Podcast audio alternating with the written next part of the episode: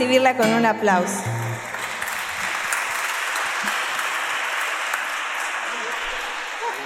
Estaba distraída.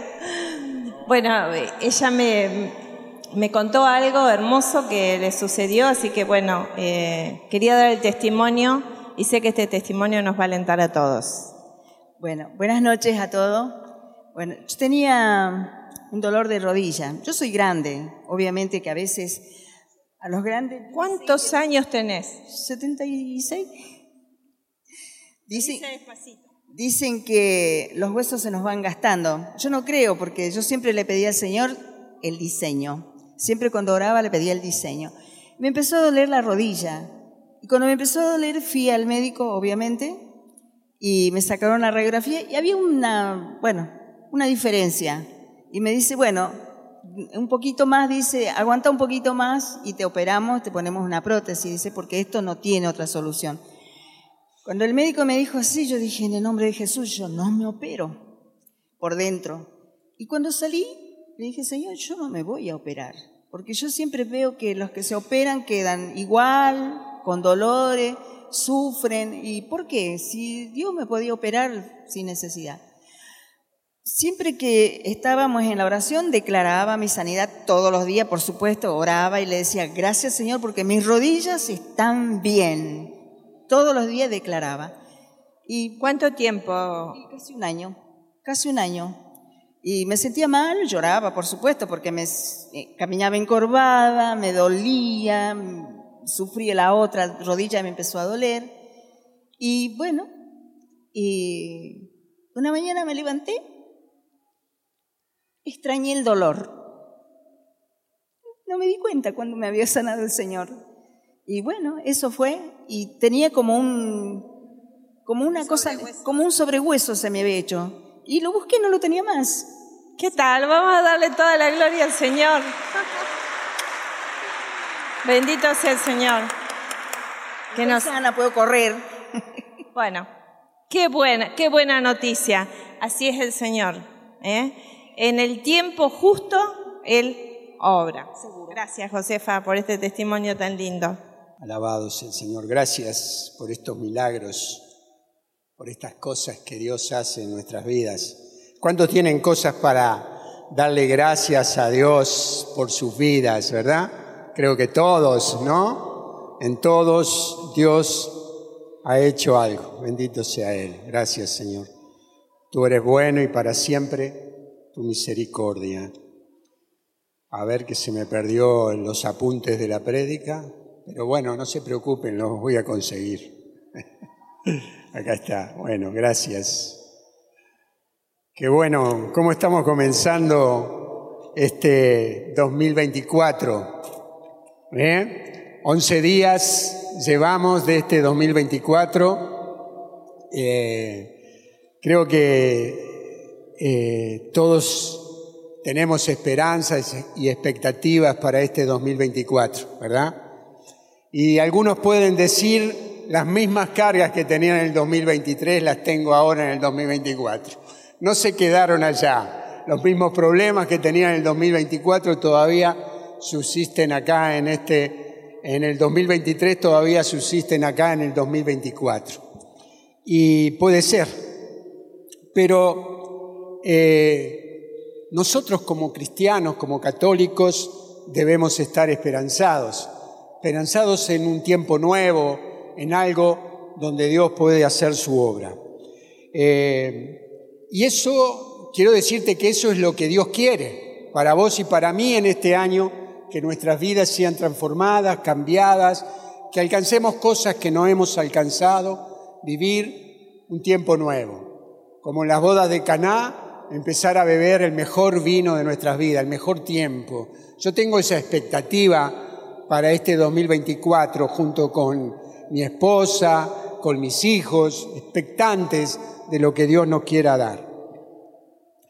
Y, y yo quisiera que en esta noche, que pudiéramos reacondicionarnos, esa es la palabra, para, transitar este año.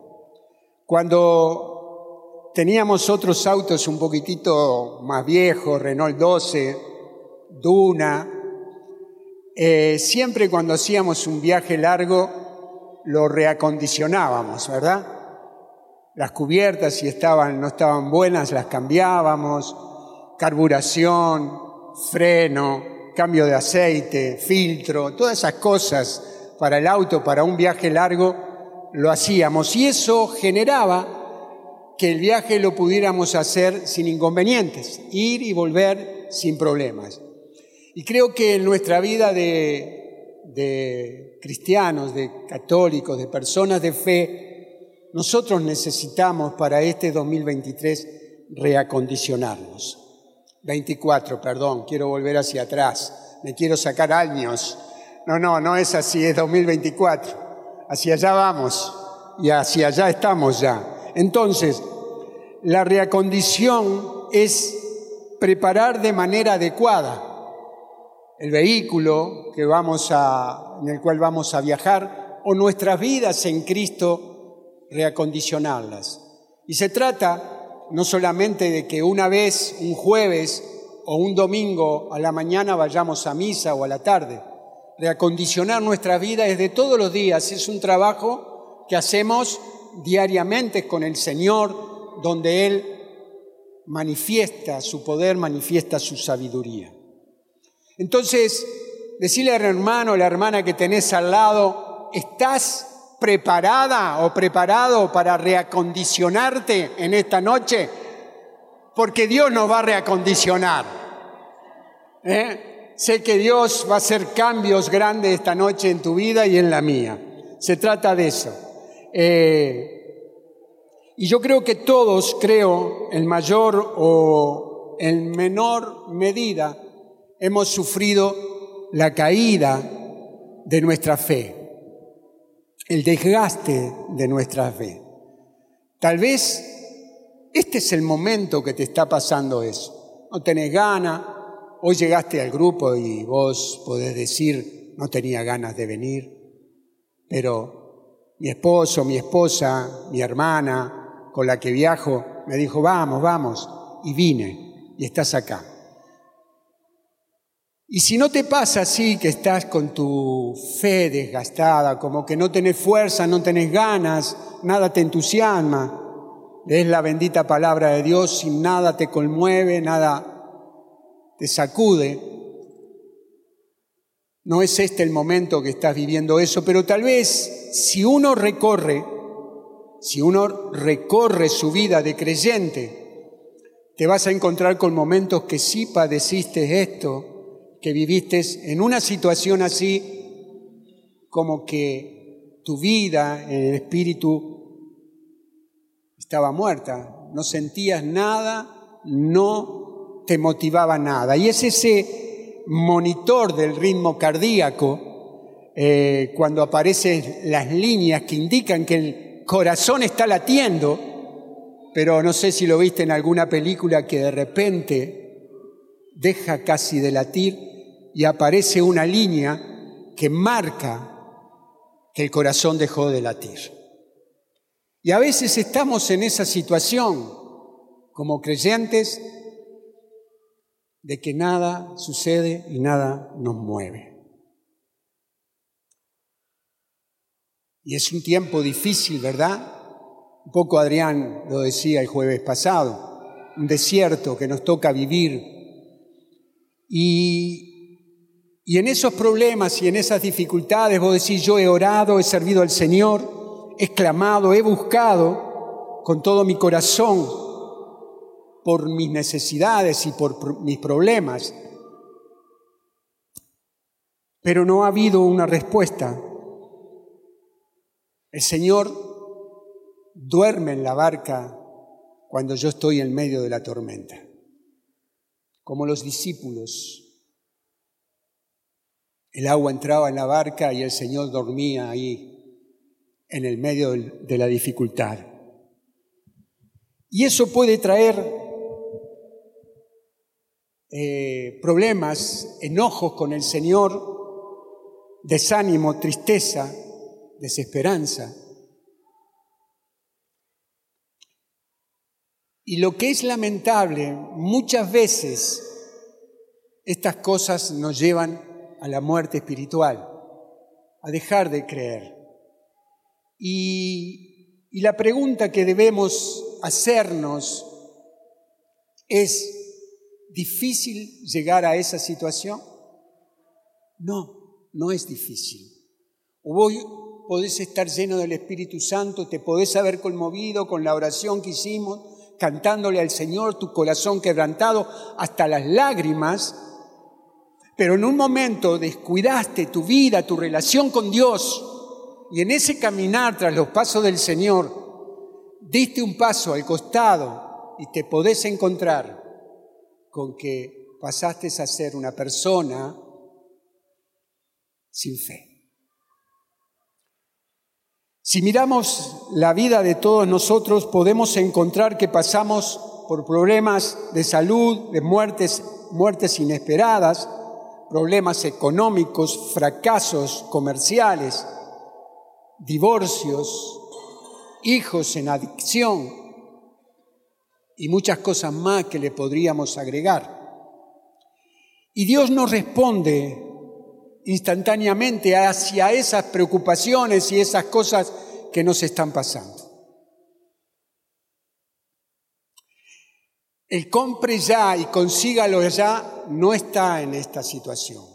No es que de un momento a otro mi, mi situación económica cambió y yo estoy ya con, con mucha plata en los bolsillos y en mi cuenta en el banco. No es así. Mi salud de un día para el otro amanecí sano. Puede pasar como le pasó a Josefa con su rodilla, pero ella tuvo un tiempo de oración. Me pasa letra acá a mi esposa, como siempre. y ella oró y clamó a Dios. Un año le llevó. No fue un, un vengo a orar, Señor, vengo a buscarte a vos y me llevo la respuesta. No es así. Recordaba cuando mis años, no hace mucho, de niño, cambiaba las figuritas más difíciles eh, y iba, y cuando alguien tenía esa que me faltaba para completar la, la hoja o el álbum, yo daba las figuritas que tenía para conseguirla. Y a veces venimos acá diciendo, Señor, mira que yo vine de tal lado, viajé tanto, hice tanto sacrificio, hoy hice un esfuerzo bárbaro para venir, yo vengo acá, mira que yo te adoro, yo voy a misa siempre, soy una vida, tengo una vida sacramental, estoy en las cosas de la iglesia, así que quiero mi recompensa por todo eso. No es así que conseguimos la transformación y los cambios de nuestra vida. Lo conseguimos cuando realmente buscamos a Dios de todo corazón y puede ser que tu problema económico, tu problema de salud, tu problema en la familia esté latente ahí, pero no es cambiar figurita, es venir a buscar al Dios que nos da vida, vida nueva, vida abundante. Se trata de eso. A veces no encontramos ni siquiera un signo, nada, ni una paloma que vuela, una paloma blanca que vuela arriba nuestro un hermano o una hermana que te da una cita bíblica que toca tu corazón, estuve orando por vos y mirá lo que el Señor me dijo para este problema, esta dificultad. A veces no pasa así. ni hablar de signos y prodigios. No sucede nada, no pasa nada. Y es un tiempo que tenemos que cuidar más. Es un tiempo donde más nos tenemos que aferrar a Dios. Y en Efesios 4, San Pablo dice, nos aclara que no le demos lugar al diablo. No le demos lugar al diablo. Porque si le das lugar al diablo con el desánimo, él lo va a tomar. Él es especialista en desanimar y es especialista en olfatear desánimos. Él tiene un olfato para el desánimo, para la mentira, para todo lo que sea pecado. Y el desánimo es algo que nosotros como cristianos no podemos vivir. Entonces, tenés que estar alerta. Mantener el escudo de la fe en alto no es en algún momento. Cuando el enemigo nos ataca con algunos síntomas y no estamos preparados para contraatacar, nos convertiremos en sus víctimas. Están todos muy serios, creo que estoy tocando algo acá, como Dios tocó mi corazón.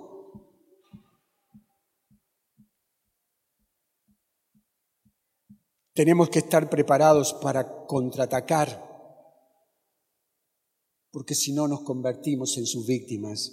Tenemos que tomar decisiones que son fundamentales en favor de nuestras vidas. Fundamental es que estemos atentos. La palabra de Dios es fundamental en nuestras vidas. Es la que nos guía. Cuando nosotros tenemos relación con Dios, leemos su palabra, tenemos hambre y sed de la palabra de Dios y, la, y nos nutrimos de ella, seguro que tu vida se empieza a edificar y empezás a ser fuerte en ella. La fe, dice la palabra de Dios, Romanos 10, 17, la fe nace de la predicación y la predicación se realiza en virtud de la palabra de Cristo. La palabra de Dios, la predicación, lo que estamos haciendo acá, es lo que nos nutre, lo que nos fortalece.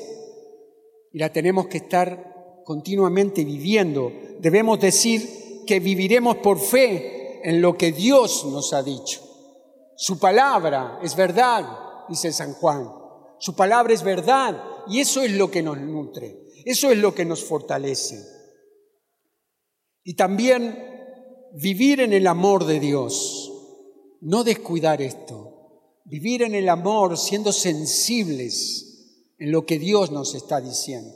El amor al Señor, el amor a su iglesia, el amor al prójimo, eso trae también que tu, tu, palabra, tu oración, tu lectura de la palabra se afirme con el amor que Dios nos da. Porque la fe obra por el amor de Dios. Sin el amor, la fe no te servirá. Sin la palabra, no podrás tener fe. Y lo otro es tener y acá quiero hacer hincapié, un estilo de vida conforme a la palabra de Dios, a la fe y al amor y a los sacramentos de nuestra iglesia, hará que eso te dé el resultado de mantenerte firme en los momentos más difíciles de tu vida. Te va a posicionar con firmeza frente al enemigo. El Papa Francisco hace unos días nos regalaba esto. Voy a hacer, voy a tomar algunas cosas de las que dijo. Búsquenlo al Papa Francisco, búsquenlo, escúchenlo porque es un hombre sumamente sabio, guiado por el Espíritu Santo, que nos está enriqueciendo la iglesia y que no podemos descuidarlo. Y él decía, cuidado con vivir el Evangelio con criterios mundanos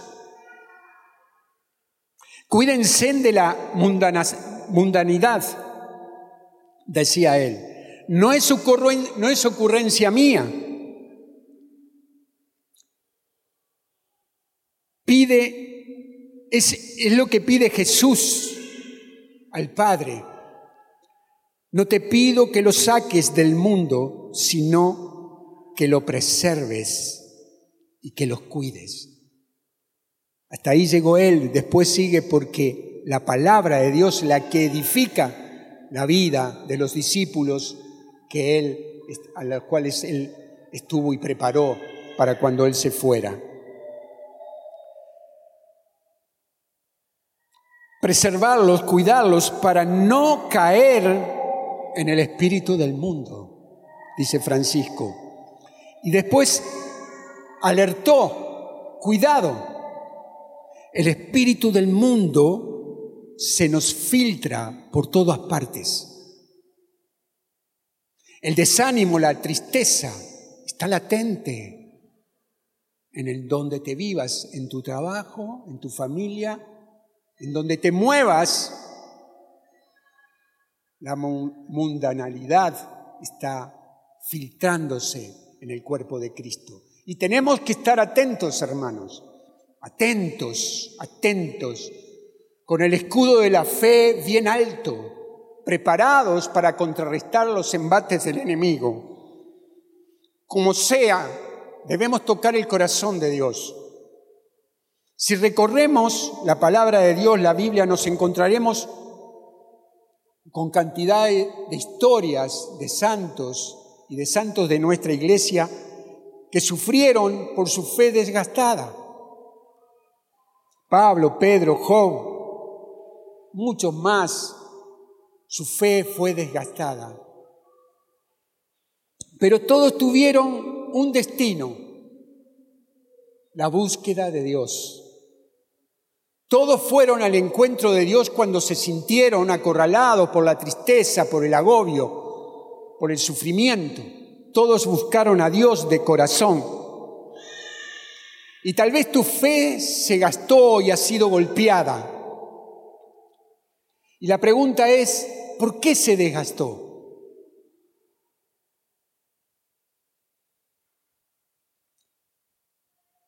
¿Por qué llegué hasta acá?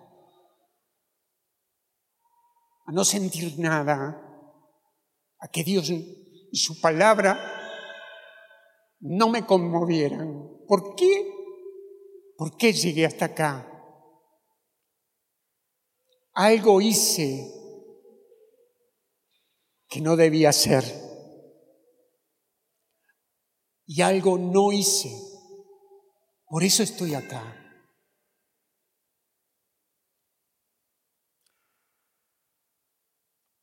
¿Interpuse algo delante de Dios? ¿Interpuse a alguien o algo delante de Dios? Porque a veces son tantas cosas las que tenemos delante de Dios, que son una montaña que no podemos ver al Señor detrás de todo eso que tenemos en nuestra mente, en nuestro sentir, actividades, cosas que hacemos, juegos, incitaciones al pecado, deseos de no venir al encuentro de Dios, que hace que nuestra vida, por supuesto, nuestra vida en el Espíritu, se desgaste. ¿Escuchaste, viste información equivocada? ¿Qué es lo que te puede haber llevado a desgastar tu vida de fe. Y muchas de esas noticias o de lo que vemos, lo recibiste. No tuviste el escudo de la fe en alto, no contrarrestaste y eso entró en tu mente. Y lo llevaste para acá y para allá en tu mente, en tus pensamientos. Y te fuiste a dormir con ellos. Y cuando amaneciste, seguro que estabas abatido, triste, desesperanzado, sin fuerzas para comenzar el día. ¿Fue eso lo que desgastó tu vida de fe? Cuando te podías haber acostado orando y clamando a Dios y dándole gracias por el día vivido, con sus problemas, con sus dificultades. El hijo pródigo malgastó, dice su palabra. Ustedes saben que él cobró su herencia, se la reclamó al padre, el padre se la dio. Y dice la palabra que se fue con su herencia. No solamente malgastó la herencia, el dinero que le dio el padre, sino que malgastó lo peor, lo que, lo que peor malgastó fue la relación con el Padre. El lugar donde era fortalecido, el lugar donde era santificado, el lugar donde vivía una vida plena, porque el Padre en esta historia es Dios. Y él malgastó esa relación con Dios para ir en busca de cosas materiales. Y voy a ir a esto, porque acá nos va a aclarar la idea. Que él perdió su vida él perdió su herencia en una vida licenciosa. Y licenciosa es que persigue demasiado las cosas agradables o las pretende en exceso o deliberadamente por sí mismo y no en función de otra meta, para sí mismo, no para mi familia, no para, para mi empresa, no para mi comunidad, para mí. Lo que quiero es para mí. Él malgastó su dinero en las cosas que le hacían bien, demasiado, en perseguir demasiado las cosas agradables o las pretende también en exceso deliberadamente. Y uno de los sinónimos que busqué y que encontré de esta palabra licenciosa, dentro de muchas que son muy duras y que son muy fuertes y que no las voy a decir,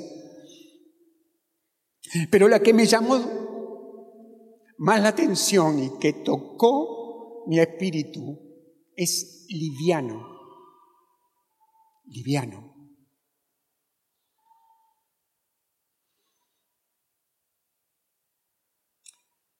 Esta fue la palabra que más me tocó. Porque liviano es de poco peso, y no es que sea delgado, de poco peso en el espíritu, en las emociones, de poco peso, inconstante, que muda con facilidad de pensamientos, que hoy un día está lleno de la presencia de Dios, habla de Dios, pero se da vuelta y va para otro lado completamente distinto en donde estaba. Una persona ligera de pensamiento. Frívolo, superficial, que se ríe de todo un poco porque quiere tapar su tristeza y su angustia con risas. Cualquier cosa le sirve para reírse, pero en su interior hay un hombre vacío, completamente vacío, sin Dios, que aparenta ser una persona de fe, pero no tiene relación con el Dios que vive y reina. Y lo antónimo de licencioso, lo digo para marcar bien la diferencia, es puro y honesto. Puro en nuestras vidas, santos. Yo sé que a vos y a mí nos cuestan estas palabras. Ser santos, ser honestos con nuestro pensamiento y con lo que decimos y con lo que hacemos nos cuesta. Tenemos que estar en continua relación con Dios para poder ser así honestos y puros cuando nos impregnamos de la palabra de Dios, cuando nos impregnamos del Dios santo y puro, empezamos a ser nosotros algo de lo que Dios es. Entonces, el hijo pródigo terminó deseando la comida de los cerdos. ¿Qué pasó en ese hijo? Prefirió la herencia del amor, prefirió la herencia al amor del Padre. Gastó la herencia, perdió la relación con el Padre. Pero, ¿qué tuvo de bueno? Porque algo tuvo de bueno. Porque cuando vos volvés a Cristo es que tenés sabiduría y reconoces que el lugar donde vos debes vivir y yo debo vivir es en la presencia de Dios. Eso fue. Él reaccionó como debemos reaccionar muchos de los que hoy estamos acá cuando estamos yendo en bajada. Y recapacitó, reconoció su pecado. Padre, pequé contra el cielo y contra ti. Y dice que partió y volvió a la casa del Padre. Yo hoy quiero alentarte que como sea, como sea hermano, hermana, como sea, debemos volver a la casa del Padre, a una relación de intimidad con Dios. Hermano, varón, a una relación íntima con Dios, sensible, que el Espíritu te hable y vos digas, sí, lo hago. No que quieras, no quiero, esto no quiero, no quiero, no quiero escucharlo. voy por otras cosas, tengo mi herencia en el bolsillo, voy a malgastarla en una vida licenciosa. Pero volvió a la casa del Padre.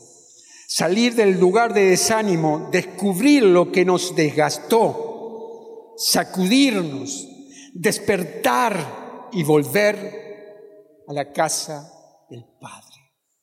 Siempre, en todo momento. Dáselo fuerte, Marcelo. Gracias por tu entusiasmo. Dáselo fuerte. Volver a la casa del Padre siempre.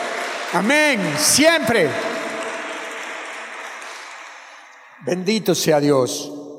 Y el Salmo 42, versículo 10. nos habla de esto. El salmista reconoció esto, reconoció y dice, mi roca, ¿por qué me has olvidado? ¿Por qué tendré que estar triste? Así dice el salmista. ¿Qué está haciendo el salmista? Se está moviendo se está moviendo, se está sacudiendo, se ha dado cuenta que como hijo de Dios no puede estar en esa condición de tristeza y de abatimiento, que como hijo de Dios tenemos vida, vida abundante, que podremos tener problemas durante el día, sí, lógico, pero con esperanza, con entusiasmo, con la confianza puesta en Dios, con deseo de traspasar esas dificultades, que es lo que nos hace estar fuertes y firmes en el Señor. ¿De qué se sacude el salmista? ¿De qué cosas se mueve para no estar en ese lugar? De la tristeza, del dolor, de la autocompasión, de la queja, del lamento. Caemos fácilmente en eso. Y tenemos que cuidarnos. Porque Él murió por vos y por mí en la cruz del Calvario para que tuviéramos vida y vida abundante. Y Él resucitó y vive en medio de nosotros para que nosotros vivamos vidas abundantes en Él. No para que estemos abatidos con caras largas, que no convencemos a nadie dice el Salmo, ¿en dónde está tu Dios? Y yo recuerdo que en nuestros primeros tiempos de creyentes, cuando nuestra familia y nuestros amigos nos, veían enamorados de Dios, no podían entender. Les parecía que nos habíamos vuelto locos. Claro, estábamos en medio de la miseria, con los zapatos rotos, con nuestros hijos mal vestidos, pidiendo plata tal vez para poder pagar la luz, el gas o el alquiler. Lógico que nos veían como locos, pero cuando Dios empezó a obrar en nosotros, como Job es esto, cuando Dios empezó a obrar con nosotros, a obrar en nosotros, su mirada cambió y empezaron a ver que el Dios al cual habíamos seguido estaba vivo estaba en medio de nosotros. Ese es el Dios que nos alegra en medio de las dificultades, en medio del problema. Él está en tu vida. No te olvides, no te olvides. Él está en medio de tu vida. Entonces, ¿Por qué me has olvidado? Primeramente el salmista reconoce mi roca, Dios, mi sustento, mi fortaleza. Él le da una palabra. Cristo es la roca firme de nuestras vidas, ¿verdad? Y Él le da esto, mi roca. Tú eres mi roca, Señor. Tú eres mi Dios. Eso es lo que le está diciendo. Y después le dice, ¿por qué me has olvidado? La oración es sincera, ¿Por qué me has olvidado? A ver, ¿cuál es el problema? Porque tengo que saberlo. ¿Cuál es el problema? De que yo he vivido este tiempo en tristeza, en desesperanza. ¿Por qué me has olvidado? Reconoce a Dios, pero la pregunta del salmista es firme. es con claridad y es con lo que tiene en su corazón. Gracias, Adrián. Es con lo que tiene en su corazón, como tiene que ser nuestra oración con Dios. Sincera, Señor, mira, ¿qué es lo que me sucede? ¿Por qué tendré que estar en esta tristeza? le pregunta. El salmista quiere descubrir por qué esa tristeza y es lo que debemos hacer. Porque si tus días pasan y vos permaneces en ese lugar de tristeza, algo está corrompiendo tu vida espiritual. Y hay que sacarlo afuera, reconocerlo, sacarlo afuera. Si es un pecado, tendremos que ir al sacramento de la reconciliación si es algo que está, que viene tal vez desde nuestra niñez, de nuestra juventud, lo tendremos que sacarlo, tendremos que hablar con alguien, con algún hermano, con algún sacerdote, pero es indispensable que saques de tu vida lo que te está haciendo mal. Y el salmista quiere reconocer, quiere saber qué es lo que lo lleva a la tristeza, a la desesperanza.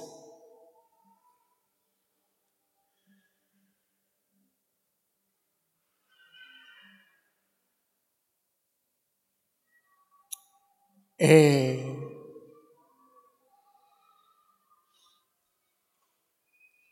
y dice así, cuando descubre, cuando descubrimos, podremos decir como dice el salmista, alma mía, alma mía, le, le habla al alma que es su alma, alma mía, espera en Dios yo volveré a darle gracias a Él, que es mi Salvador y mi Dios. Eso no sucede cuando descubrimos, cuando tenemos luz sobre el problema que podamos tener y tenemos claridad. Vos y yo, hermanos, no somos poca cosa para Dios. Somos lo que Él más amado. Y no podemos vivir vidas livianas, sin marcar un destino en nuestros matrimonios, en nuestra familia, en nuestros hijos, en nuestros nietos. Tenemos que dejar un sello, algo que marque. No lo, que, no lo iba a decir, pero lo voy a decir. Miren, Dios tocó mi corazón hoy a la tarde cuando estaba haciendo la oración preparándome para este mensaje y estaba de pie clamando al Señor, de no tener una vida liviana.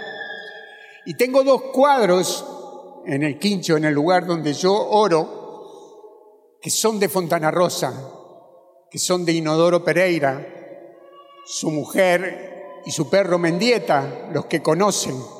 ¿eh? Y a mí, por mucho tiempo, tengo toda la colección de Inodoro Pereira, me ha hecho reír muchísimo. Me ha traído una alegría tremenda.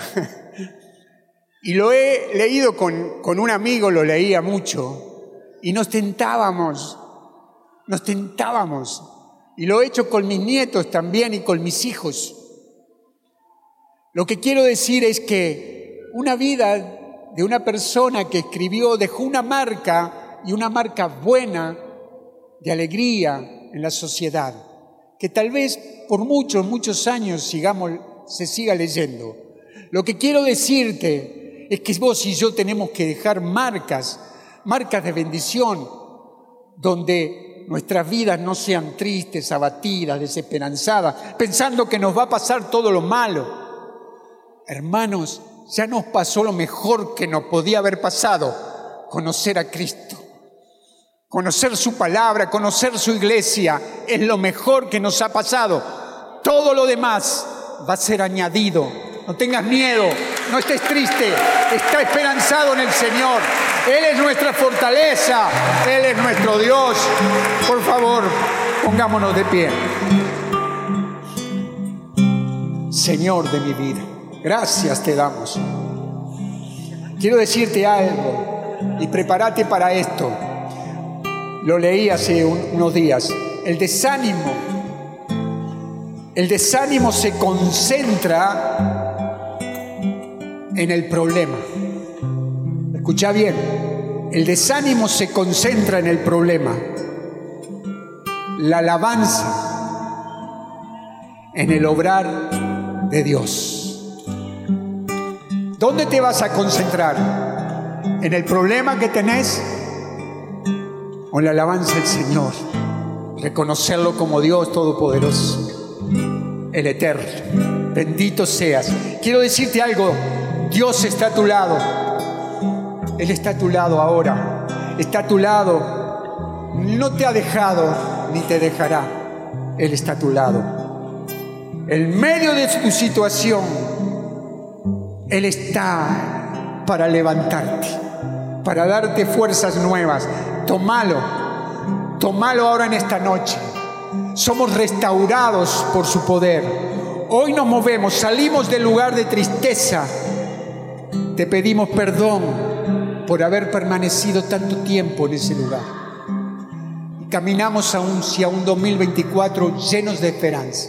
Cerra tus ojos, levanta tus manos al Señor y lo adoramos con todo nuestro ser. Tu boca tiene que proclamar la alabanza al Señor.